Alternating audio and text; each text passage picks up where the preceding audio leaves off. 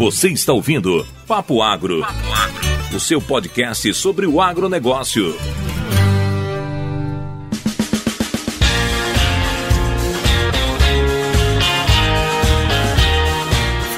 Fala jovens do Papo Agro, Pedro Peixe aqui na área, mais uma vez para falar do tema que eu mais gosto, né? Fruticultura. Então vamos trazer, falar mais de uma frutífera e hoje eu trouxe uma pessoa super especial, uma das maiores autoridades dessa fruta aqui a nível de Brasil, né? Trouxe o pesquisador da Ipagre, Henrique Petri. Bom, Petri, seja bem-vindo ao Papo Agro Podcast. É, tenho certeza que vai ser um papo super legal, né? E gostaria que você se apresentasse, falasse mais um pouquinho de você aqui para os nossos ouvintes.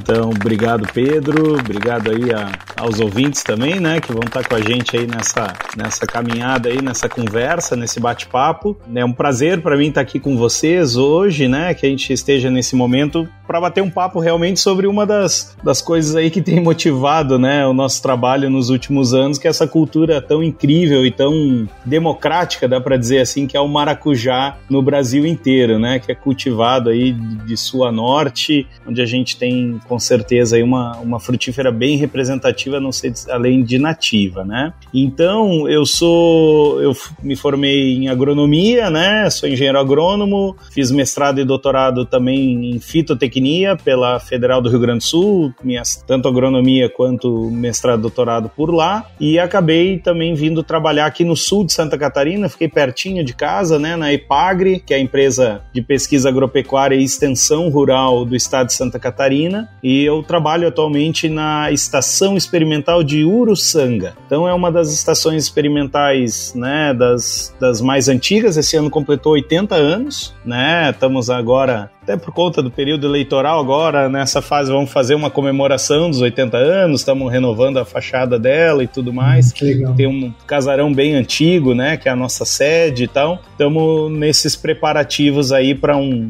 um, momento de comemoração aí das, dos 80 anos da nossa estação. Eu também atuo como professor na Fundação Educacional Barriga Verde, no município de Orleans, que é vizinho a Uruçanga, aqui no sul de Santa Catarina, bem no pé da Serra do Rio do Rastro, né? Então, um lugar incrivelmente lindo aqui desse sul catarinense, que é uma região apaixonante. E também no, nesse último, em 2022, a gente organizou aí o Congresso Brasileiro de Fruticultura e acabamos por, né, também tá, estou como presidente aí, fui eleito presidente da Sociedade Brasileira de Fruticultura para o próximo mandato. Aí também estamos nessa lida aí de colocar para cima, né, de manter uma sociedade tradicional que nem a nossa, né, é uma grande herança nesse sentido, uma grande responsabilidade, mas ao mesmo tempo, né, um, um caminho interessante aí que a gente precisa modernizar processos, contato, comunicação, então para que a gente tenha um, um papo mais fluido com a sociedade, né, com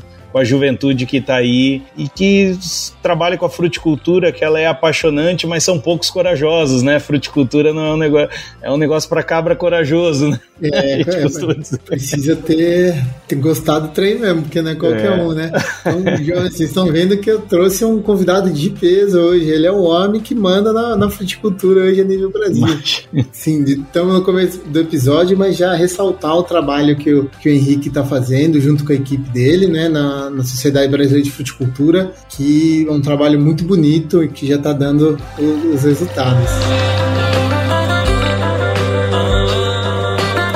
Mas, Petri, vamos falar de maracujá? Vamos lá, vamos, lá. Você, é, é, é o cara disso aí, né? Cara, Petri, só para começar, né, a gente falar um pouquinho da cultura, porque assim, eu sou o cara, eu tenho um pezão muito grande com com temperadas, né? Então, quando eu escutei falar de, de maracujá em Santa Catarina, para mim deu tilt na cabeça, porque Epagre, Santa Catarina, Rio Grande do Sul são as referências para nós da fruticultura temperada, né?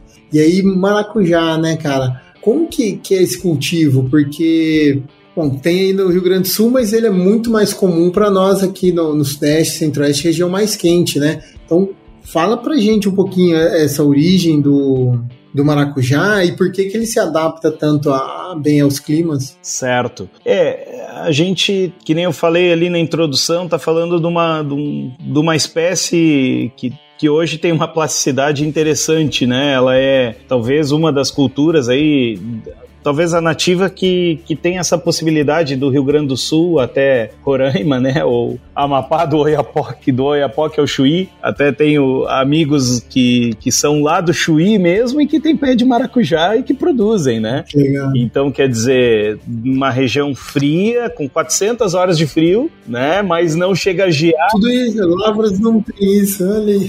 É, e não chega a gear, né? Não chega a gear porque é muito próximo do mar. Então, quer dizer, em alguns lugares mais escondidos, abrigados do vento, é possível produzir uma região com isso, né? Chega Bento Gonçalves, alguma nas margens dos rios e tal, o pessoal consegue produzir hum, em região que não tem geadas, porque ao frio, né, se não formar geada muito forte, ele tem essa resistência, né? Então, mas isso veio de um processo de melhoramento regional, de uma, uma questão bem importante que foi feito já no final dos anos uh, eh, 80, início dos anos 90. Tem um histórico aqui de algumas dissertações, principalmente, né, uh, que foram realizadas na, na Universidade uh, Federal do Rio Grande do Sul com o professor Ivo Mânica, que é uma das referências aí da fruticultura. Ele era um dos orientadores de fruti, professor de fruticultura tropical da Federal do Rio Grande do Sul, e ele orientou algumas pessoas como a Neuza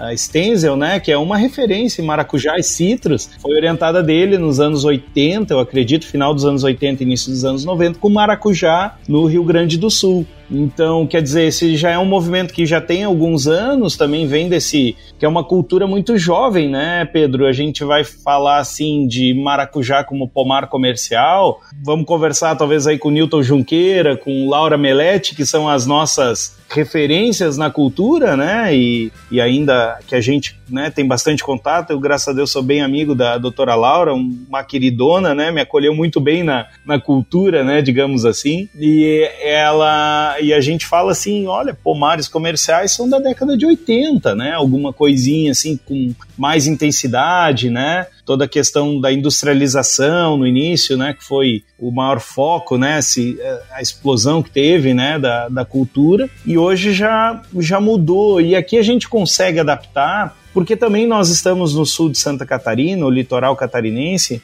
numa situação entre serra e mar, né? Então nós estamos muito próximos do mar, tem pomares que se a gente for ver assim os solos com 5, 6% de argila, areia, né, os solos quartzarênicos, áreas de depósitos marinhos, né, áreas de areia de praia, dá para dizer assim, né? São as maiores áreas produtoras, são áreas de restinga. Então quer dizer, praticamente geada aqui na nossa região é muito difícil, né? Ou numa situação de pé de serra com maior umidade e tal que aqui também tem essa questão do, da serra, que é uma, uma grande diferença, né? Entre a região litorânea, aqui quem se localiza, Criciúma, município de Tubarão, Araranguá, em direção a Torres, né? Entre Florianópolis e Porto Alegre, tem né, uma área mais plana, próxima do mar, e a serra está aqui em cima, né? Nós olhamos da janela das nossas casas de Criciúma, por exemplo, Araranguá, mesma coisa. Os produtores têm ao fundo a serra e no topo dessa serra, anda alguns quilômetros para dentro, são os, as principais áreas de maçã hoje do país. Legal. Né? Da maçã Fuji, que são as mais exigidas, né? De, de maior exigência de frio. Precisa de muito frio, né? É.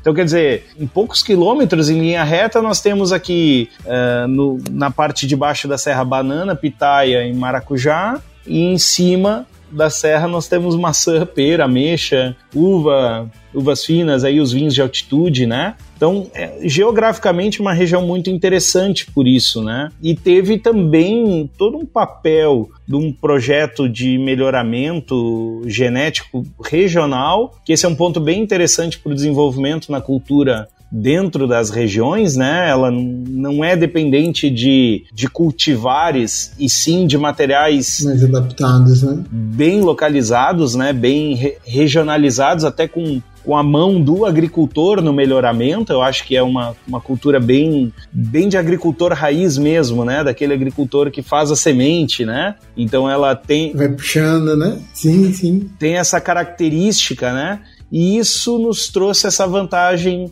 talvez adaptativa, de ter material adaptado aqui para nossa região. E vale lembrar também que ela é uma nativa da Mata Atlântica do sul do Brasil, Passiflora edulis, né? Então é comum a gente encontrar nos nossos matos o maracujá roxo, que é Passiflora edulis também, só que ele, é, ele ainda está na, na, na, sua forma silvestre, né? Não está com todo esse trabalho, né? Que ainda é incipiente, mas já tem um trabalho todo de seleção em cima, né? Que legal. Então, Petri, você puxou do ponto aqui que a gente reforçar a questão dele ser uma fruta nativa, né? A gente já começou falando um pouco da adaptação dele em Santa Catarina, ao frio, mas é, eu gostaria de explorar bem essa questão de ser uma fruta nativa, porque é muito comum a gente ver os maracujás do mato, né? E quando a gente fala maracujá, realmente vem aquela coisa da fruta tropical, né? Queria que você falasse, já deu o, o nome da, da principal espécie, né, que é, que é a Edulis, mas quais outras a gente que existe, que até a nível de exploração, nível de exploração comercial? É, então, bastante conhecido no Brasil também é o Passiflora alata, né? Que também é nativo da Mata Atlântica, também numa... A lata é o doce, né? Maracujá doce. É o doce, né? O maracujá doce que, infelizmente, ainda não tem um... um eu acho que é uma fruta ainda subutilizada é, na questão da tanto do, do comércio, né? Ela é ainda mal trabalhada nesse ponto, né? Ela tem enormes dificuldades pós-colheita, né? É uma fruta com muita podridão, é, que chega no consumidor ainda e, e, o consumidor ainda olha assim e diz: Poxa, mas por que, que esse papaya é tão caro, né? Porque ela é muito parecida com uma mamão papaya, né? Exatamente. Então o produtor busca um fruto com aquele formato, né, nas suas seleções e acaba que muitas vezes também, ah, para aguentar o comércio, as, as poucas seleções que tem são muito cascudas, com pouco rendimento de polpa. Então o consumidor ele abre um maracujá e aí ele dá lá algumas colheradinhas, uma fruta cara e tem pouca polpa, né? Apesar de ser um néctar, né, dos deuses, como a gente diz, né? Uma Sim, sim, é uma delícia, né? Uma delícia, né? Um, é algo espetacular, mas ele parece que o nosso consumidor ainda tá, não está pronto, né, para ou a gente não está valorizando ele na gôndola, né, não está mostrando ele da melhor forma. Realmente não é uma fruta comum, né? A gente acha em mercado mais mais elitizado, né? E eu lembro de, de ver lá fora, né? No exterior você acha mais do que o nosso maracujazinho comum, né? O Edulis. É, e, e assim, a, a, Colômbia até produz um pouco para exportação, né? Mas, não, mas ela também não é, não é o carro-chefe, né? Então hoje o mercado mundial seria o maracujá roxo, esse que é o bem nativo nosso, né? Que é o que eles chamam os colombianos de gulupa, né? Então, quer dizer, isso que. Porque aí sim é engraçado, Passiflora edulis, só que o maracujá nativo, esse do mato, ele é com brix mais alto e com acidez mais baixa do que o maracujá azedo, né? Que a gente, o amarelo, que a gente está acostumado a fazer suco e mousse, tem que botar lá um, uma lata de leite condensado para ele, né, ficar com dar aquele sabor tradicional do mousse de maracujá, que hoje é uma sobremesa típica do brasileiro, né, do final de semana e Exatamente. tal. Ou tem que botar um pouco de açúcar para conseguir fazer uma jarra de suco, né, uh, ser, né, para que contente toda a família. Mas esse maracujá de casca roxa, que é a mesma espécie do amarelo, né, do, do são Passiflora edulis, eles já são frutos para consumo in natura, que é o que o europeu, né, e o americano também está mais acostumado, né. E aí hoje é a Colômbia que é o grande produtor. Em outras espécies, a gente pensa em maracujá como frutas tropicais, mas nós temos em, por exemplo, pega a Serra Catarinense, região da maçã, Perfeito. tem maracujá nativo, Passiflora cerúlea, por exemplo, uhum. que é um maracujá bem conhecido né, da, da, da região né, norte da Argentina, nordeste da Argentina, até, até a região mais central, porque ele é tolerante ao frio, né, ele é resistente a, a até menos 5, algumas vezes até menos 7, tem relatos, né? Nossa, aguenta bastante frio. É, e, e ele é a base hoje do melhoramento, né, o pouco que eu conheço disso, de ornamentais Uh, por exemplo, nos Países Baixos, na Inglaterra. Então, os, os, primeiros híbridos que a gente tem informação de maracujá, normalmente eles são os ornamentais, aonde se basicamente o Passiflora cerulea foi um grande é, doador ou de pólen ou de matriz, né, ou como mãe para produzir semente, com outras espécies para a formação de plantas tolerantes ao frio e que também florescessem mais cedo num, numa condição de jardim de inverno europeu, né? Então, com temperaturas baixas que ele conseguisse florescer. Então a gente vê bastante assim alguns grupos, sites e, e até tem alguns relatos em, em herbários e museus, né, da coleções botânicas desse maracujá sendo uma referência como resistência a frio. E nós temos ele aqui de forma nativa também, né? Até nós estamos fazendo algumas brincadeiras com ele como porta-enxerto para ver se ele consegue passar essa precocidade, essa tolerância ao frio, por exemplo, as copas, né? Que, que poderia talvez expandir o cultivo do maracujá azedo, amarelo, né? Uhum. Para regiões um pouco mais frias, né? Quer dizer. Sim, sim. Ah, então, é, isso aumenta mais ainda a plasticidade dela, né? Exatamente. Petri, você está falando de uso ornamental, então tem como a gente usar o, o maracujá só para enfeite, se tem algum material tirando ali, você citou Holanda, né? Mas é, aqui no Brasil a gente teria alguns materiais só para fazer algum, alguma parte de para enfeitar a área, jardins? Sim, sim, temos, inclusive a Embrapa tem no programa de melhoramento genético da Embrapa tem saído alguns cultivares que são ornamentais, né? Então até um grande produto ali do pessoal de, principalmente de Planaltina, né? Da, do, da Embrapa Cerrados, né?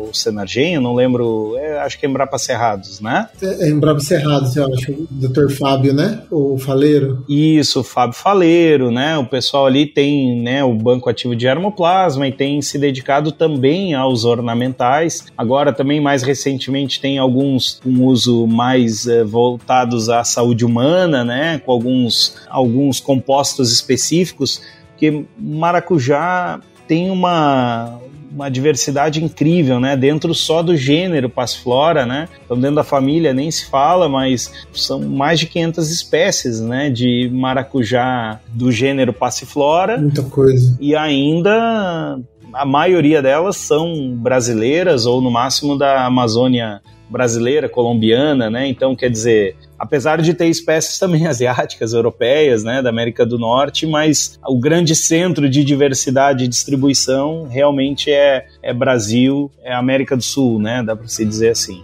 Entendi, não, que legal. Então a gente pode falar que o maracujá é uma fruta bem nossa mesmo. Nossa, talvez a né? Até uma das maiores representantes nesse sentido, eu costumo brincar, né? Eu digo, ó, oh, o maracujá é uma da. O pessoal acha que é bairrismo meu, já que eu sou gaúcho e dizem que o gaúcho é bem bairrista, né? Então eu mexo com o pessoal assim. Aí o pessoal mexe comigo, pô, tu só fala em maracujá, não sei o que assim, mas é a nossa fruta, talvez uma das mais, está entre as mais cultivadas do país, né? Sim. Praticamente todos os estados têm registro de, de cultivo comercial, né? Que legal. E a gente, ela tá de norte a sul, né? Quer dizer, dizer, a gente consegue talvez ver algum cultivo aí nos extremos, né, nas, nos, nos, quatro extremos brasileiros, talvez vai ter alguma, algum cultivo ou alguma concentração de plantas naturais, né? Ô Pedro, então você falando assim, lógico que a gente tem vários tipos, né, mas do que eu entendi, os principais ali, o principal é o, é o amarelo, o azedo, que a gente chama, né, tem o doce,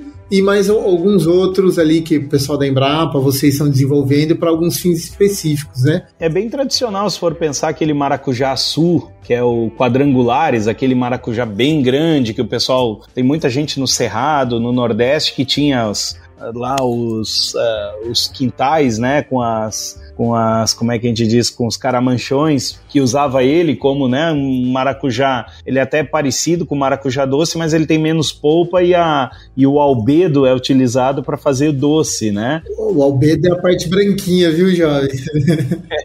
a parte branca ali da casca, né? Então a gente consegue utilizar ele para receitas, né? E é muito comum. Então, o, pessoal, o pessoal aqui na região chama ele de maracujina. Maracujina. É, porque essas outras espécies, tirando o azedo, tem um pouquinho mais, né, da passiflorina ou da maracujina, que ficou famosa naquele medicamento, né, fitoterápico, sim, sim. que aí até hoje deve ter nas farmácias para se vender a tal da maracujina, né? Que legal. E que é a base de passiflorina, né? E eu acho que mais assim tem algumas outras iniciativas aí hoje tem cultivares do Passiflora cetácea, que é a Embrapa, o Passiflora cetácea é o como é que é o nome? O Pérola. Pérola do Cerrado, exatamente, que que tá tendo aí algum apelo, né? é uma das fontes de resistência à virose, que é a principal resistência, é a principal doença da, da cultura, né? Doença. E ele é imune, né, ao vírus, quer dizer, não, não apresenta sintomas, não. Então, Hoje tem alguns programas de melhoramento baseado neles, né? O pessoal ali do, de Campos dos Goitacás, o professor Alexandre Pio Viana, tem, tem se dedicado a fazer os cruzamentos e retrocruzamentos com o maracujá azedo pra, como fonte de resistência com o pérola, né, com o cetácea.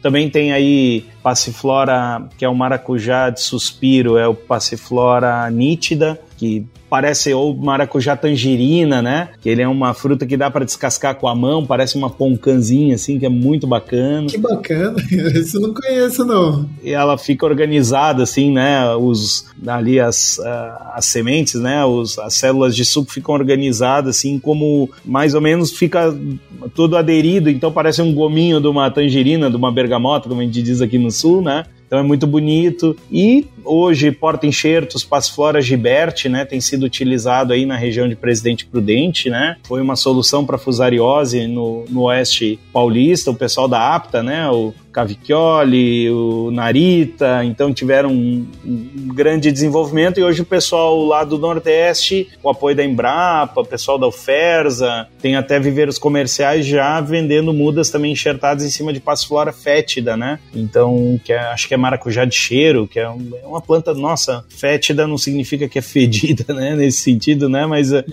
não, não tem sentido ruim, não. Não, não, mas é uma planta muito cheirosa, muito interessante, né? E um porta porta-enxerto bem um, é, um, é um dos expoentes, assim, como prováveis porta-enxertos do futuro, assim, até já do presente, que a gente vai ver áreas de, do Rio Grande do Norte, Ceará, já migrando para plantas enxertadas para conviver com fusariose, basicamente. Né? Que legal. Então, tem, tem assim um, algumas iniciativas né, de uso desses silvestres assim com maior intensidade nos últimos anos, né? Se intensificou até pelas necessidades do agricultor, né? Ter plantas mais resistentes, né? O cultivo vai se especializando, vai ganhando corpo, as regiões querem se manter, né? Sair daquela situação que o maracujá era tido como uma cultura nômade, né? Porque ah, entrava fusariose, dizimava a região produtora. Ah, vinha bacteriose, acabava com uma região, daqui a pouco entra a virose, aí sim, daí ninguém mais planta, tem que migrar, daí os agricultores de uma região vizinha acabam aproveitando aquele vazio de mercado e entrando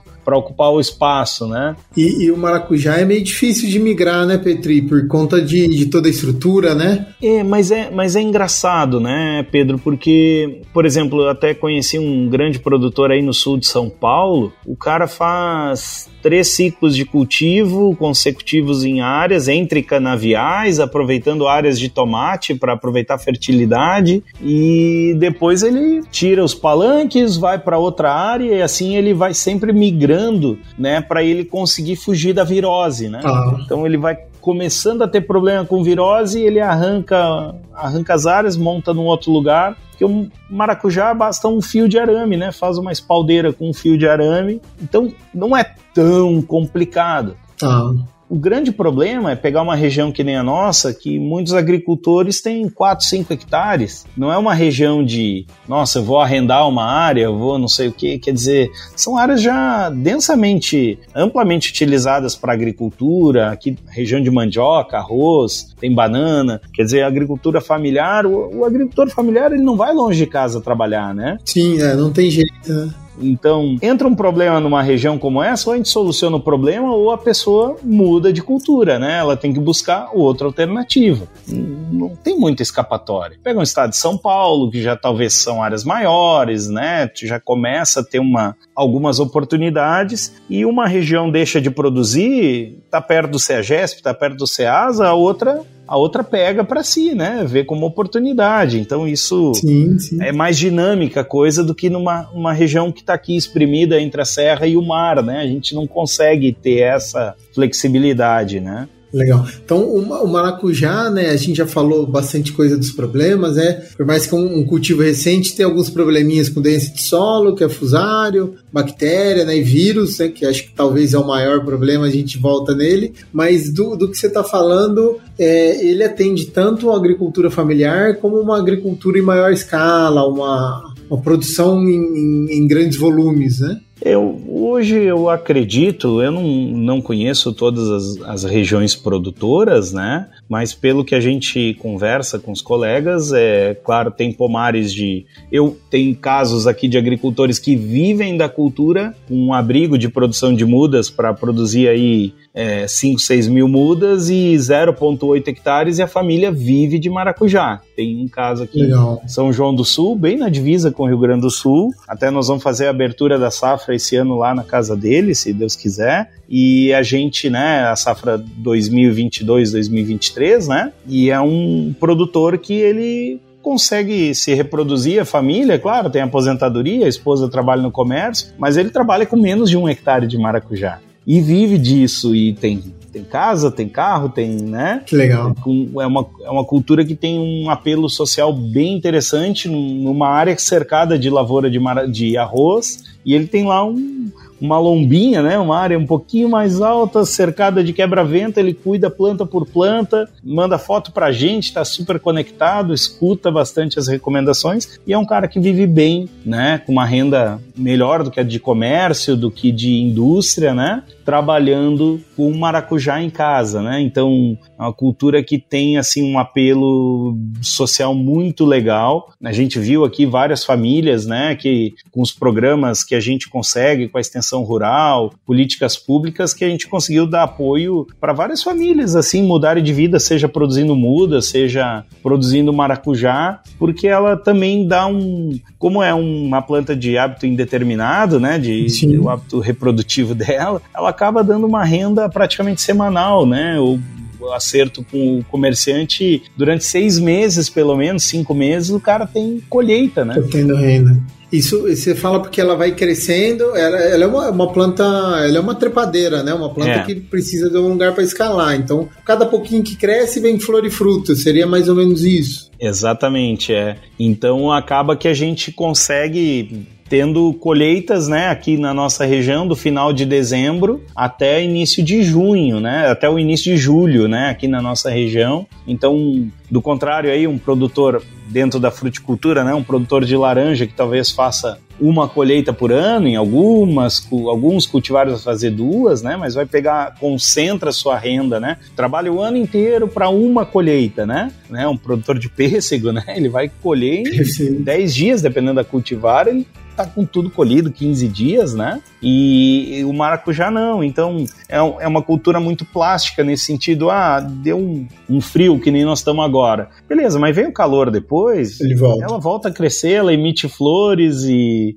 ela se recupera, né? de alguns incidentes por ela ter essa carga, é, essa possibilidade de estar tá emitindo novas flores a cada oportunidade que ela tem de crescer. Do contrário, se eu perder uma florada do pêssego por excesso de temperatura ou falta de ou frio ou choveu demais naquela semana, Perde tudo. Uhum. Perco a safra, né? Não, não, tem, não tem segunda chance, né? Exatamente. Ela dá uma segurança para o nosso agricultor nesse sentido, né? Ela tem, claro que não é uma grande área, nós temos aqui em torno de 2 mil hectares, né? Para a nossa região. É a terceira ou quarta maior região produtora do país hoje, acho que tem só duas ou três maiores, né? Talvez aí na Bahia e no Ceará, acredito, sul da Bahia, Bahia ali é região de. Livramento. Livramento. Isso, livramento de Nossa Senhora. Livramento de Nossa Senhora. No pezinho da Chapada Diamantina. É, eu não, não tive a oportunidade ainda ali de conhecer, mas é a região hoje que abastece o CEAGESP, né? Os principais mercados vêm hoje dessa, dessa região. Até um, uma curiosidade, o último dado que nós temos do IBGE 2021 foi lançado há alguns dias, né? Aí no meio do ano. Esse ano, esse, pelo que eu vi dos dados, Ceará passou a Bahia, né? Na produção mas muito mais por causa do, do, do declínio também do, da cultura na, na Bahia, por esses problemas, principalmente fitossanitários, né? É, vírus e, e fusário. É, porque se vai olhar, a Bahia domina o, a produção né, em área e quantidade, acho que é praticamente de 15 a 20 anos, acho que até 20 anos já faz que a Bahia era líder em produção. Acho que esse é o primeiro ano, depois de uma longa hegemonia, né, Sim. que o Ceará passou 2021 um pouco a produção baiana. E mas continua sendo o Nordeste o grande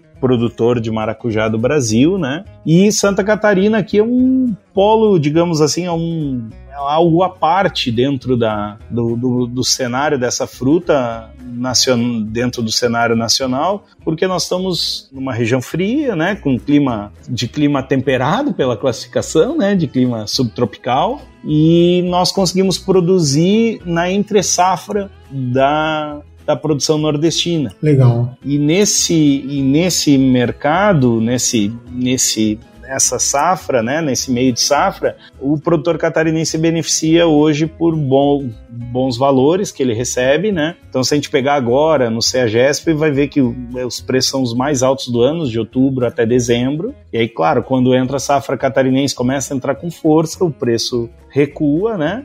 E aí, março, abril, quando começa a entrar a safra baiana, aí sim começa, né, basicamente baixar os valores no CEAGESP. Mas Santa Catarina, nos últimos anos, tem respondido aí por 30% da fruta comercializada no CEAGESP. Cara, é muita coisa, é muita coisa.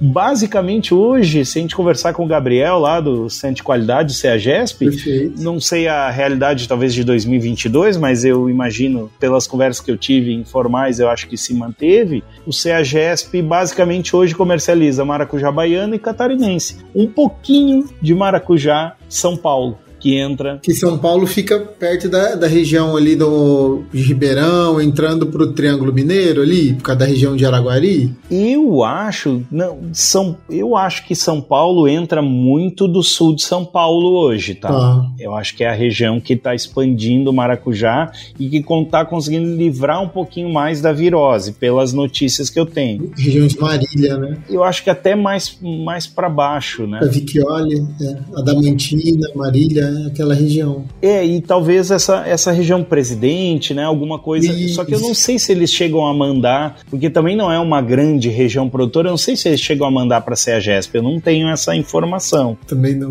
Não sei se, porque São Paulo é tão grande, tem um mercado, né? são- É uma Argentina, né? So- O estado de São Paulo tem a população maior do que a Argentina, mas a- então os mercados regionais são muito importantes, né? Sim, sim. Enquanto que Santa Catarina é um estado pequeno e 10, no máximo 15% do maracujá produzido fica para mercado local. O resto tudo é São Paulo, é Minas Gerais, Brasília, Rio de Janeiro, hoje é um grande comprador. E ano passado nós tivemos aí gente mandando carga de maracujá catarinense para Maceió, Caramba, né? Foi para Fortaleza, maracujá de mesa de Santa Catarina que legal. por também estar produzindo numa entre safra e no momento de alta demanda, que são as festas de final de ano, janeiro, né, que é o mês tradicional de férias do brasileiro, né? Então, Perfeito. mês quente em todo o Brasil, né? Muito bem, você que está ouvindo o Papo Agro, quero dar uma paradinha aqui para lembrar você que a gente está em todas as redes sociais, como Papo Agro, e se você quiser encontrar com a gente no Instagram, que é onde a gente fala mais com vocês, é Papo Agro Podcast. E se você quiser seguir a gente para ficar antenado de cada novo episódio no seu aplicativo de podcast favorito, é só procurar como, Kézia Maria. É só procurar por Papo Agro separado. Muito bem, segue a gente na plataforma de podcast que você ouve, que aí toda semana você vai ser informado quando um novo episódio sair.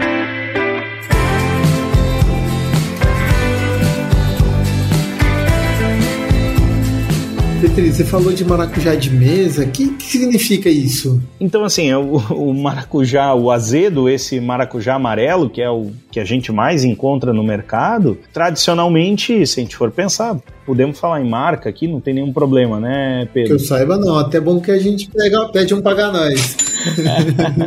Não, mas eh, se a gente for ver, maracujá, uma das coisas que popularizou foi o suco maguari, né? Então, esse é um maracujá de indústria, ou seja, o pessoal, a região de Araguari, por exemplo, todos no entorno da fábrica, é claro que a fábrica compra de outras regiões, mas tem uma região produtora ali para para abastecer essa grande fábrica, que talvez seja um dos exemplos aí. Acho que hoje é a segunda fruta mais consumida em forma de suco, acho que depois da laranja, é o Legal. maracujá no Brasil, né? Uma das, né? Ainda a uva ainda não chega. E realmente, se for olhar talvez mercados mais ao norte, né? Centro, centro, norte do Brasil, é mais comum encontrar maracujá do que suco de uva. Aqui no sul que a gente tem mais tradição, né? Exatamente. É. Mas assim, é um suco bastante então consumido. Eu não, não sei o dado ao certo, mas se não é o segundo, tá entre os três, né? Talvez junto com suco de uva. Suco de maçã também hoje é importante, que é base de vários, né, sucos. Mas o,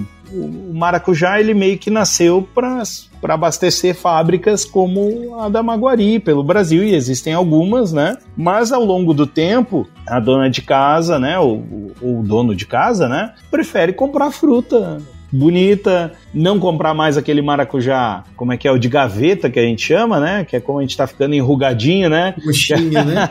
que a gente vai, né, todo enrugado. E na verdade, para o consumidor seria mais benefício, porque a, é a casca que perde água Paga e menos. vai, vai pagar menos, né? Mas o pessoal quer aquela fruta bonita, aquela fruta vistosa, né? Um maracujá de bom calibre, para que eles façam em casa o suco e faça sua, né, a polpa, extraia no liquidificador, que é muito comum, né, para fazer o mousse, para fazer, né, os restaurantes também. Então acabou que é uma fruta que ela não é, não é assim, virou tradicional, né? Esse consumo desse tipo de sobremesa e do suco também, é um suco muito refrescante, que é comum do interior, o pessoal relembra, né, a questão das pessoas que tinham maracujá em casa, que tomavam bastante suco dessa fruta, e hoje o maracujá de mesa, então, ele hoje ele tem maior volume comercializado do que o próprio maracujá de indústria no Brasil, que é destinado para fabricação de polpa, né? Seja ela congelada ou na garrafinha, que nem o Maguari, que também tem um mercado grande, mas hoje o, o maior volume já ultrapassa. A gente dizia uns anos atrás meio a meio, né? Metade do maracujá brasileiro ia para mesa, que é para esse essa industrialização caseira, fazer o suco em casa, ou fazer o maracujá para a indústria, que normalmente remunera menos, né? Também exige menos em qualidade, mas acaba remunerando um pouco menos em algumas épocas do ano. E a nossa região aqui ficou bem conhecida por conseguir produzir um maracujá com ótima qualidade para mesa. Então, uma fruta de alto padrão, com calibre bom, que a casca resistente ao transporte e acaba conseguindo atender esses mercados mais exigentes, que a pessoa não quer ir lá pegar uma garrafinha para fazer o mousse, para fazer ela quer a fruta, descascar, fazer o processo, né? E, e você falou da, da região, você já tem, se não me engano, até uma variedade típica da região, né? O, é o Catarina, é isso? Isso, isso, isso. Até o Catarina, ele é um cultivar que, que veio, foi feito uma introdução nos anos 90 de materiais de todo o Brasil pela Epagre e foi feito, já existiam pequenos pomares aqui na região, maracujá veio descendo de São Paulo, né, Paraná, o norte de Santa Catarina, Joinville, ali no início dos anos 90, e aí o pessoal começou a ver que era uma cultura interessante, produzia muito aquelas plantas e tal, e aí a Ipagre fez com os meus antecessores, né, na estação de Uruçanga, fez um programa de melhoramento junto aos produtores, participativo, né, então eles começaram a fazer seleção desses materiais e a gente conseguiu estabilizar ele como uma população. Então hoje que está na mão do agricultor. A gente registrou porque é necessário para garantir comercialização, para ter, né? Padrões de muda, né? Exatamente, mas hoje basicamente poucos são os que comercializam sementes comercialmente porque o, o agricultor familiar ele está isento dessa legislação de sementes e mudas, né? O pronafiano, né? Ou o agricultor tradicional e acaba que aqui 90% dos nossos produtores talvez vão ser familiares, então 4 milhões de mudas que circulam aqui na nossa região, que é mais ou menos a nossa demanda anual, nós vamos estar trabalhando aí com talvez aí 80% dessa quantidade com trocas entre agricultores familiares e sementes e mudas, o que dispensa registro. Mas fizemos esse registro do material para também ele ficar, né, com o nome, né, da região onde ele foi né, produzido, da onde a gente conseguiu fazer esse desenvolvimento ao longo aí de 20 anos de seleção para ter esse material que é bem estável e adaptado aqui à nossa condição. Né? Que legal, que legal. Então, Petri, a gente está falando do cultivo, né, dos problemas, da doença de solo, que ele é cultivado, ele precisa de um arame, de um apoio, né? Mas ele tem uma especificidade também em termos de polinização, que é a necessidade de, de uma abelha específica, né? E que, que abelha seria essa? Que especificidade é essa? Então, o maracujá, ele, a gente pode, é um belo exemplo de coevolução aí com as mamangavas, essas abelhas gigantes, né? Que a gente conhece, as, tem as mamangavas carpinteiras, as mamangavas de toco, ou as mamangavas de chão, né? Que fazem ninho ou em buracos, em troncos abandonados, em pedras, né? Então acaba que tem vários tipos de mamangavas e principalmente elas têm que ser grandes, porque é o tamanho da flor do maracujá, né? Aquela flor vistosa. Sim que praticamente foi uma das paixões, né, à primeira vista dos portugueses, né? Então quando eles chegaram ali, ou os, os pessoal que veio, né, para colonizar a América, quando chegou se deparou com aquelas flores bonitas e se encantou, né? E até tem a curiosidade do passiflora, né, que é a flor da paixão, quando levou para a Europa essa flor aí tem uma história toda bacana aí envolvendo religião, né, que conta que é a flor da que remete à paixão de Cristo, né, por isso que é passiflora.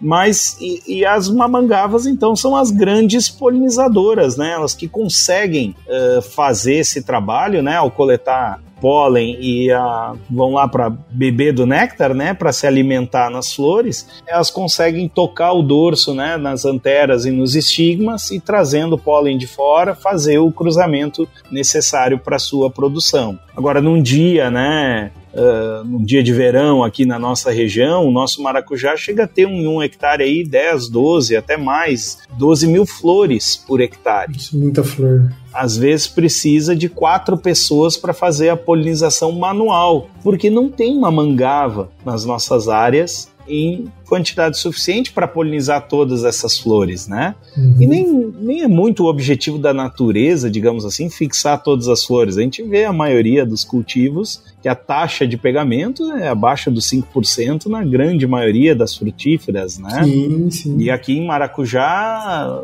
por ser uma planta que tem flores maiores, é uma estrutura mais especializada, só abre à tarde, ainda a gente consegue pegar menos de 20 até 30%, e quando se faz a polinização manual, aí em alguns casos beira 70, 80% uns casos, né? Muita coisa. Então se consegue fixar um número grande de frutos num bom dia de polinização. Então, aqui na nossa região e muitas outras, a polinização é dependente de mão de obra, ela é feita pelo homem, né, na sua maioria, principalmente nas épocas de maior demanda, de maior floração, no verão, dá para se dizer assim, onde e também por conta desse déficit natural, nós estamos falando aqui no litoral áreas de restinga, áreas mais pobres naturalmente de material lenhoso, não tem tantas árvores, abrigos para fazer ninhos, né? O solo extremamente trabalhado, vem da mandioca, vem do fumo, com áreas lavradas, então os ninhos que são das mamangavas de chão, né? Nunca essas mamangavas sofrem muito com o trabalho do solo, acabam perdendo as suas áreas, né? Os seus ninhos. E então a gente acaba tendo uma, uma redução desses insetos que são tão benéficos. E fora isso, essas culturas também têm a questão dos, do manejo inadequado dos agrotóxicos, que é um né, que ainda nós temos em algumas culturas problemas, né, apesar de, de ter evoluído bastante nos últimos anos, mas mesmo assim o uso indiscriminado, principalmente inseticidas, os piretroides e fosforados e tudo mais, pode causar sim grandes perdas nas popula nessas populações. Então, daí sim necessita ainda mais da polinização manual. Normalmente ela é contratada ou familiar e impacta grandemente no custo de produção dessa fruta, né? E, Pedro, não daria para a gente é, substituir ou botar essas abelhas comuns aí no lugar da mamangava? Ou da pessoa, né? Então, há alguns estudos nesse sentido que o pessoal coloca, porque a abelha apis, né, essa abelha que é a mais comum aí para produção de mel e até as abelhas, as mirins, né, os meliponídeos aí, as, as abelhinhas nativas também, elas a, acabam atuando mais como pilhadores e como, né, roubam o pólen que elas são mais ágeis em maior quantidade que as mamangavas, chegam primeiro e também levam embora o néctar, né? Uhum. E algumas abelhas, até as, as nativas, abelhas mirins, elas acabam também danificando a flor, né?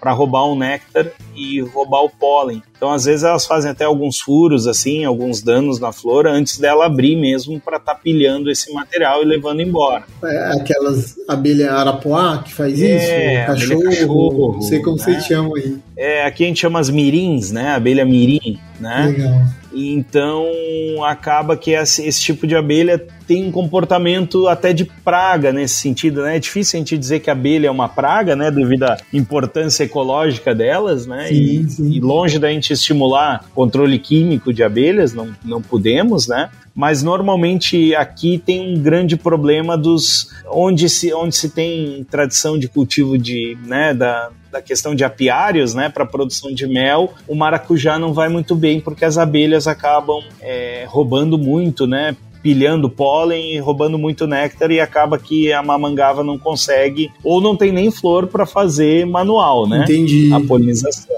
Mas tem alguns estudos, o pessoal tentou em melhoramento, a encurtar a altura ali do, dos estigmas, deixar a flor um pouquinho mais chata, né? Para que as abelhas conseguissem fazer e, e alguns, alguns que até dizem ah, que se tiver muita abelha, elas acabam se empilhando na flor, acabam né, se amontoando nas flores e conseguindo fazer a polinização. Mas isso é meio discutível, não, não tem assim um resultado prático que a gente consiga determinar, não. Vamos botar caixa de abelha que vai funcionar. Não tem essa resposta definitiva. Hoje, o que eu sei é que onde tem apiários, normalmente os produtores têm problemas de polinização. Então, eles procuram fugir dessa de locais onde tem apicultores, né? naturalmente. Ah, que legal, que é diferente mesmo, é bem, é. bem específico, você falou de, de coevolução, né? Eu, eu tava lendo algumas coisas, algum contato, fala que para cada espécie, aquelas que, que a gente citou, tem uma mamangava específica por causa da altura ali, que ela tem de passar as costas, isso? É, tem, tem algumas. Uh, por exemplo, maracujá doce, a gente tem área de seleção lá na estação e é próxima do mato, então tu vê umas mamangavas bem diferentes, assim, né? Que elas visitam os, as flores, né? Do, e o maracujá doce também fica, tem um perfume bem forte, né? Sim. Então acaba que ela é, acaba atraindo até umas mamangavas de cores bem, bem exóticas, assim, né? Bem chamativas, né? Muito bonito de ficar observando. E já o maracujá azedo, ele é bem da mamangava de toco, aquela mamangava preta, né? E, ou, ou a bombos, né? Que é aquela listrada amarelo com preto, né? Que tem o abdômen bem definido, que é aquelas dos desenhos, né? Do... Perfeito. Então tem. Do, tem... O Transformer. o Bumblebee, né? o Transformer, né? Que é baseado nela, né? Aquela, uhum. aquela mamangava. Que até já tem venda dela, né? Em alguns países da América Latina, em caixinhas para polinização para fazer a polinização dos cultivos, principalmente em estufas, né, cultivos protegidos para incrementar a polinização, mas no Brasil não é autorizado, até porque elas são espécies exóticas que não tem aqui e já tem alguns estudos que mostram que no momento que elas entrarem, elas vão acabar são abelhas selecionadas, já tem um histórico de melhoramento e elas não morrem, né? A colmeia se desfaz, aquela colmeia que vem numa caixinha de papelão, ela não é estruturada, e a, mas essas abelhas acabam indo para a natureza para nidificar e acabam tirando, né, o local das, das nativas, né? Elas são mais eficientes, né? Então, pelo que eu sei, tem uma iniciativa de melhorar as, as nossas nativas, as espécies, para que se consiga criar da mesma forma das uh, europeias, né? Então, para que se consiga vender aí no futuro caixas de polinizadores e aí poderia servir muito bem para os pacicultores, né? Que são os produtores de maracujá. Pacicultores que fala? Exatamente. Que legal, que legal. Então, é, assim, bem bacana, muito, muita informação. se eu quiser tô interessado, né? Na verdade, eu, tô, eu sou um pseudo produtor de maracujá. A última geada aqui me, me frustrou a safra, mas eu tentei. Mas se eu quisesse começar a, a plantar maracujá, o que, que, seria mais ou menos o, o, o processo, né? Eu precisava é, da muda, como que a gente faz a muda, a estrutura? É, então, aqui em Santa Catarina, nós temos hoje um sistema diferenciado nesse sentido do, do resto do Brasil, salvo aí o litoral norte do Rio Grande do Sul, que está entrando no mesmo processo e já tem, que a gente chama da, da questão do vazio sanitário, né? E essa, essa legislação estadual, né, que talvez o Rio Grande do Sul vai, vai entrar nos próximos tempos, né, tá em estudo isso por, pela, pelo Estado, ela exige que a muda seja produzida numa, numa estufa, a exemplo da, das mudas de citros, né, de laranja, que é com telado anti-insetos, né, anti-afídeos, uma malha específica, com cobertura plástica e com pelo menos uma anticâmara, para evitar que a, as mudas saiam contaminadas, principalmente com o vírus que causa o endurecimento dos frutos, que é a principal doença da cultura, né? Então, com isso e com o vazio sanitário, quer dizer, a gente renova todos os anos os nossos pomares aqui. Em julho, junho, julho, a gente, os nossos produtores são obrigados a cortar os cultivos e existe fiscalização para isso, né? E, e, renovar os pomares um mês depois, a gente consegue lidar com a doença, né? Uhum. Então acaba reduzindo bem o, o, inóculo inicial dessa doença, né? Então acaba que virose para nós não é nem não é mais uma doença importante, apesar de causar todo esse transtorno do manejo especial. Mas assim, um produtor de qualquer região do país, eu acho que é um caminho natural da gente começar por coisas boas, né? Então, conseguir uma muda livre de vírus, livre de doenças é básico. Então, tem um, um, produtor, é claro que o produtor pode fazer a própria muda, porque maracujá tradicionalmente se faz de semente, né? Agora, um grande erro de um produtor normal é ele ir numa gôndola de supermercado, pegar uma fruta e fazer lá, porque uma fruta pode ter 500 sementes, né? Sim. E aí o cara monta um pomar de uma fruta só, né? É fácil, tu faz 500 mudas se tu quiser. Uhum. Fica até bonita, né?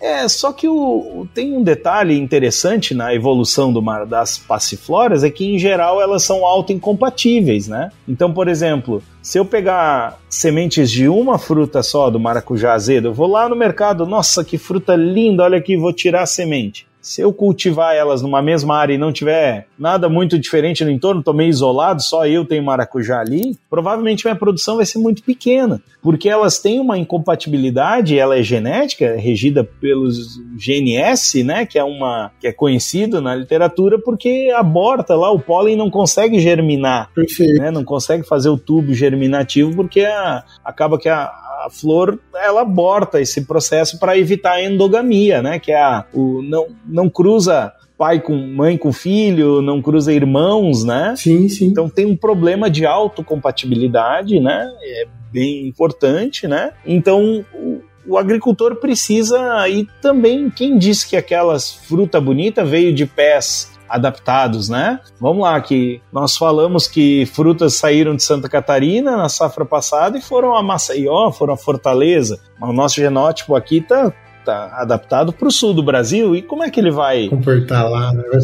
lá no Nordeste? Aí o produtor quer só porque é bonita a fruta, né? Então é interessante que o produtor se informe dos materiais regionais, que pode às vezes estar na mão dos agricultores, como o milho crioulo. O maracujá tem essa possibilidade das populações né, regionais funcionarem, ou se informar com técnicos qual maracujá dos cultivares disponíveis vai bem na nossa região, né, na, na região onde vai plantar. Então começa pela semente, né? Como a maioria, não todas as frutíferas, mas a maioria das culturas que a gente trabalha. Uhum. Então, uma semente de qualidade com certeza aumenta as chances da gente ter um sucesso no nosso pomar. Imagina fazer toda a estrutura, uma espaldeira, uma latada, né? Gastar uma fortuna e aí eu errar na escolha da semente porque eu quis economizar alguns reais e peguei fruta do, do supermercado e separei a semente de forma errada, né? Depois a muda eu acho que hoje, principalmente se a região é produtora de maracujá,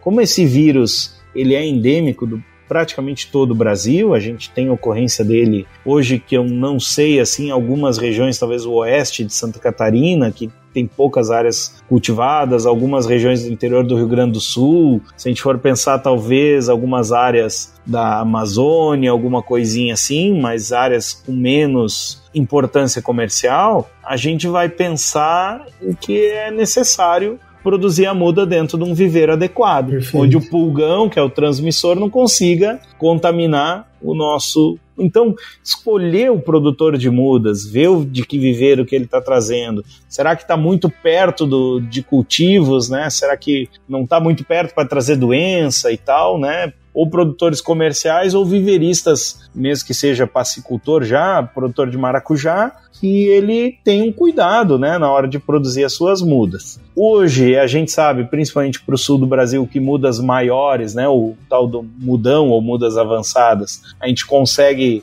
antecipar as nossas safras por conta das mudas maiores mas um produtor do Nordeste talvez não tenha tanto sentido investir numa muda tão grande, né? Que é mais cara, mais difícil de plantar, mais difícil, né? O manejo, levar do viveiro até o campo, mas pelo menos que essa muda tenha uma qualidade sanitária e genética interessante, né? Legal. E depois ele vai precisar de uma estrutura de condução. Pode ser um varal, né? Uma espaldeira com um fio, um fio de arame lá, 1,80m, 2 metros. Aí depende do tamanho do, da pessoa, né? De quem vai cuidar, né? De quem vai cuidar, né?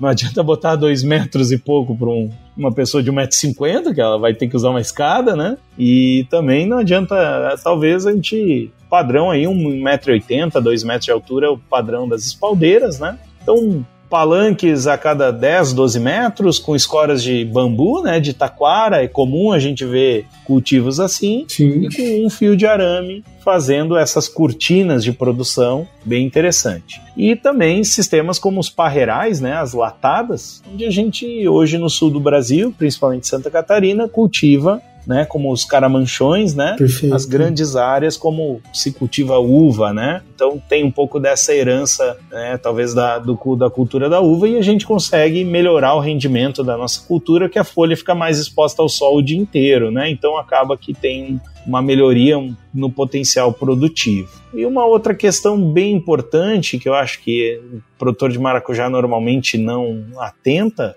é ter quebra-ventos, né? Porque o Maracujá já tem gavinha porque ele não gosta muito do vento, né? Ele tem que se agarrar em alguma coisa, né? E os ventos normalmente são os grandes dispersores aí de, de bacteriose, né? De bactérias, fungos, né? Como antracnose, verrugose, que são bem importantes na cultura e, e acabam também danificando, prejudicando os cultivos. Então é uma cultura que quebra-vento é bem essencial. Então, pelo menos fazer um, um cordão vegetado no entorno aí com capim cameron, com alguma coisa para barrar os ventos. Legal. É bem fundamental, né? E é uma planta que gosta de adubo, sabe? É uma planta que se tu der. Gosta de comida.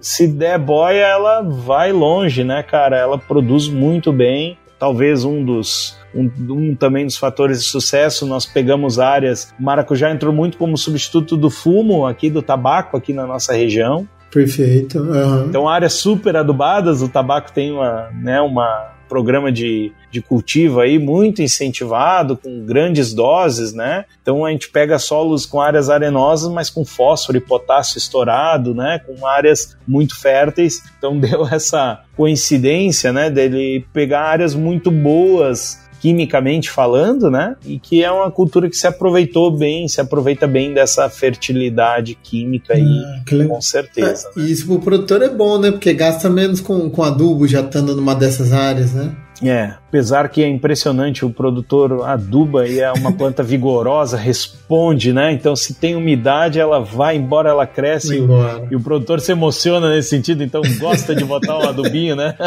É tipo Mas... aquela história do olho do dono que engorda o gado, né? Que faz o maracujá crescer. É, exatamente. E, e responde, né? Fruta bonita, vai embora, né? É uma cultura bem, bem legal, típica da agricultura familiar. Eu acho que, né, para assentamentos, vai estar tá colocando novas pessoas, né, de volta na agricultura. Ela dá renda rápida, porque planta já começa a colher no mesmo ano, diferente de uma laranja, do pêssego, de uma uva, né? tem todo o a formação do pomar, a formação do maracujá é no mesmo ano. Então o produtor aqui houve anos que a gente dizia assim, ah, o cara investe uma latada, que é uma estrutura cara, um parreiral, Perfeito. né? Anos atrás aí custava 30, 35 mil com mão de obra, né? Um hectare. Hoje já custa mais de 60, né? É, talvez hoje ele não pague no mesmo ano, Tá. então, dependendo do pomar, né? Uh, Do nível tecnológico do pomar. Mas tinha alguns anos atrás que o produtor pagava a estrutura e ainda, ainda sobrava um dinheirinho já na primeira safra dele, né? No primeiro ano. Que maravilha. Então o payback de um, de um cultivo desse é muito alto, né? É, é rápido, né? É Sim. retorno, né? Na fruticultura é um caso meio à parte, né? É, o que- das culturas que você citou, demora seis anos mais ou menos para ter um payback, né? Seis, sete anos, né? Uhum. E o maracujá não, em alguns casos de um a dois anos o cara consegue já recuperar o que foi investido. Jovens, quando a gente fala payback, é o tempo que a cultura pagou o investimento, todo o dinheirinho que a gente bota lá para ela produzir, pagou todo esse investimento e dá lucro real, né? Porque todo ano sobra um dinheirinho pro produtor, porque ele financia estrutura, vai fazendo aos poucos, mas é o, o lucro real que é o payback, que é o importante para a gente ver se a cultura é viável ou não. Exatamente. Então, eu acho que é uma cultura que, que ela está entre as 10 mais cultivadas no Brasil, né? As 10 mais frutas mais produzidas do Brasil. É uma fruta com um potencial gigante para alguns. Acho que ainda tem um mercado a ser explorado fora do Brasil. Hoje, basicamente, a gente comercializa dentro do, do país, né? O mercado hoje, quem exporta é a Colômbia, um pouco polpa é o Equador. O Brasil, algumas vezes, né, quando o câmbio favorece, aproveita e manda um estoque para fora, mas não é, é, São negócios de ocasião, né? Entendi. E então, mas essa fruta tão especial, ela ainda tem lugar na mesa de outros cidadãos aí pelo mundo, né? Quer dizer, é a gente pode trabalhar ela como um marketing, assim como tem o nosso melão, a nossa manga, a uva de mesa brasileira que está ganhando mercado, a maçã brasileira, né? O mamão, papaya brasileiro, que, né? O mamão brasileiro que tem uma penetração aí no mercado mundial. Acho que o maracujá merece um trabalho aí de, de fomento maracujá brasileiro para chegar em outros rincões, como a gente diz aqui, né? Em outra, a mesa de outras famílias, né? Que legal, não, com certeza. Petri, maravilha, cara. A gente tá, tá chegando no final aqui também, que eu preciso deixar você descansar, que já tá ficando tarde. Mas eu queria fechar aqui com a pergunta, né? A gente falou bastante e a gente tem o quadro resumo do papo. Mas no resumo do papo eu vou fazer outra pergunta que você já falou lá no comecinho e eu, não, eu fiquei quietinho aqui porque eu ia guardar ela para o final, né? E a questão é, o que que é esse negócio que maracujá dá sono, dá preguiça, se eu tomar muito suquinho, é verdade isso ou não? Porque tem até remédio com nome, né? Resumo do papo! Então, o pessoal, quando tá, tá nervoso aí, normalmente toma uma maracujina para dormir, né? um remédio aí extremamente tradicional, fitoterápico, né? E é porque o maracujá é conhecido por ter passiflorina, mas isso varia muito de espécie, né? Passiflora edulis, que é o que a gente mais consome, tem um teor baixo de passiflorina. Tanto que hoje, né, as indústrias que, que processam passiflorina no Brasil usam passiflora lata como base. Legal. Maracujá doce. É o maracujá doce, né? Então a folha do maracujá doce, sim, é muito usada para A folha, então. É, basicamente a folha, né? Legal. É claro que a polpa, é, tem algumas farmacêuticas, o pessoal fala assim, ah, se tu usar a polpa, der uma fervida nela, ela libera um pouquinho, né? Ela vai dar um soninho. Agora, tem relatos até interessantes, né? De alguns eventos do maracujá e tal, não sei o que. Teve uma- até um, um amigo tava falando esses tempos que o pessoal fez um evento do maracujá em 2005. Eu estava no início da agronomia, nem sabia desse negócio, né? Mas o pessoal fez lá o, o evento e o, e o pessoal empolgado trouxe um, um suquinho de do maracujá silvestre que era excelente, não sei o que, depois do almoço. O pessoal tomou aquilo, foi um sono geral naquele, naquele auditório, né? Todo mundo todo mundo caindo de sono, porque realmente tranquilizou todo mundo, né? Tinha um Hum. teor alto de passiflorina. Agora, não é só não é só o sono que tem, né? As sementes aí tem propriedade antielmíntica, né? Vermífugo, né? A semente do, O óleo da semente também é bem interessante porque ele é um, é, a semente é rica em óleo e é um óleo de altíssima qualidade, comparável ao óleo da semente da uva, ao óleo do abacate, hum, ao óleo da, da, da, de oliva, né? O azeite de oliva. Então seria um óleo interessante até para fins culinários, né? Ou para nutracêuticos e tem outros usos aí que, que tem algumas algumas propriedades, aí tem mais gente entendida no assunto que estão trabalhando. Bom, a casca do maracujá, farinha de casca aí, rica em pectina para combater o colesterol, né? Para os fortinhos, que nem a gente aí que tem às vezes o colesterol mais alto, comer uma farinhazinha de maracujá é bom, né? Para dar uma, uma baixadinha, né? Mas assim, realmente o maracujá tem essa tradição de ser uma planta uh, medicinal tradicional do, do brasileiro, né? Então, chazinho de folha de maracujá ou comprar maracujina nas farmácias, né? Ou esses fitoterápicos que estão aí entrando cada vez mais na nossa na, na, farmácia do brasileiro. Aliás, tem uma farmácia em cada esquina hoje no Brasil, é impressionante, né? e aí a gente entra e ainda bem que tem esses fitoterápicos aí que tem, né, um quesinho lá de, de passiflora, né? Porque vai dar essa, essa contribuição aí pro, pros nervos à flor da pele, né? Então aí da turma, né? Dá uma baixadinha na bola da turma, né? Não, maravilha.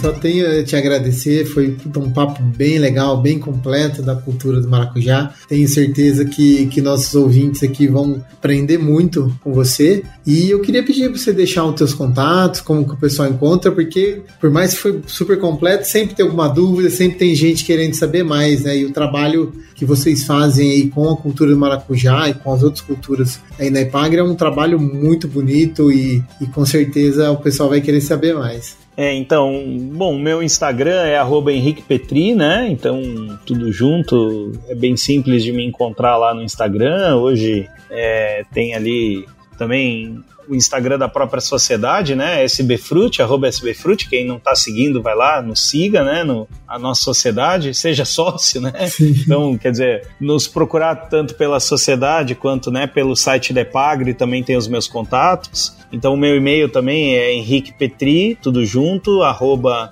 epagre.sc.gov.br. É um contato simples ali, né? De se fazer. A gente tem também amplamente aí divulgado. Se quem procurar meu celular aí, alguns vídeos do YouTube tá, já tá disseminado aí. Então volto, seguidamente recebo mensagem do pessoal interessado em maracujá aí do, do Brasil inteiro, né? Fico muito feliz pelo reconhecimento, né? Às vezes dá trabalho, mas é, é bacana, né? E, e também tem, tem muito material hoje que a gente disponibilizou no canal da Epagre, do YouTube. Tem muitos vídeos falando desde a polinização, manejo da virose, várias tecnologias da produção de muda, tem vários vídeos bem didáticos lá nos canais da Epagre é, tem no canal do YouTube da Epagre. Nós temos algumas lives, principalmente nesse período de pandemia, a gente fez bastante cursos online, então tem alguns canais aí de colegas, TV Ater, nós tivemos Capacitações Online da Epagre, que tem alguns cursos disponíveis. E se vocês pesquisarem pelo simpósio, o sétimo simpósio brasileiro de, de maracujá, do Maracujazeiro, que foi em 2017, foi o que organizei aqui no sul de Santa Catarina. Tem todas as palestras lá, então vocês podem ver palestra da doutora Laura Melete, que é a nossa referência. Material excelente. Nilton Junqueira, Fábio Faleiro, tá tudo lá organizado. Tem um canalzinho lá que eu fiz só para divulgar esse tipo de vídeo, que é o Fruticultura Sul Catarinense Lá tem essas playlists de dois eventos, tem vários materiais lá bem informativos, né? E tem alguns artigos, algumas coisas que vocês vão pesquisando aí no nosso nome, na, na revista Agropecuária Catarinense, tem outros materiais aí que estão no forno, né? Então a gente está sempre atualizando procurem aí que tem bastante material para estudar e ainda bem estamos conseguindo trazer bastante material prático, né? Sim. Já que trabalhar aqui com um agricultor, né, numa empresa de pesquisa e extensão, a gente acaba tendo uma demanda de ciência um pouco diferente, bastante focada ao produtor, bastante aplicada. Não, o nosso foco não é nem tanto assim paper internacional e publicar aquela coisa, e sim a gente resolver problema. Resolver problema para o agricultor, que essa é a nossa vocação, né? Então a gente está aqui ou para se antecipar de alguns problemas e atender bem a cadeia produtiva, seja um pesquisador ou um extensionista. Às vezes o pessoal até sinto orgulho disso. Às vezes o pessoal diz: Ah, mas tu, às vezes tu atua como extensionista, como pesquisador. Eu digo: É isso aí, cara. Tô numa empresa de pesquisa e extensão. Tem que fazer um pouco de cada, né? Com certeza, com certeza. E a gente precisa muito dos profissionais que fazem as duas coisas juntas aí que ajuda. Mas maravilha, Petri, te agradeço de novo, cara. E vamos combinar mais, alguma, mais alguns papos aí. Conte comigo. Cê, vamos ver se a gente se encontra antes, senão no Congresso de Frute ano que vem a gente tá junto, né? Verdade, de 6 a 10 de novembro de 2023, Pelotas, no Rio Grande do Sul, uma região tradicional da fruticultura brasileira, né? Com certeza. Uma das capitais aí do pêssego, né? Principalmente pêssego de indústria. Então, uma região com uma história riquíssima, né, desde a colonização com fruticultura envolvida, né? Então, uma das entradas da uva no Brasil foi por aquela região, né? Então tem uma, um histórico bem, bem legal e com certeza tem unidades, a Federal de Pelotas, a Embrapa Clima Temperado, né, a própria a Secretaria do Estado do Rio Grande do Sul, as universidades Federal do Rio Grande do Sul, Santa Maria, tem né, a Serra Gaúcha ali pertinho, então quer dizer, tem a fruticultura do Rio Grande do Sul aí um, é um belo exemplo de diversificação e possibilidades, então tenho certeza que quem for no congresso vai ter um vai ser bem atendido e vai ter uma bela experiência, né? Maravilha, é isso aí, cara. Muito obrigado mesmo. Jovens, até a próxima, viu?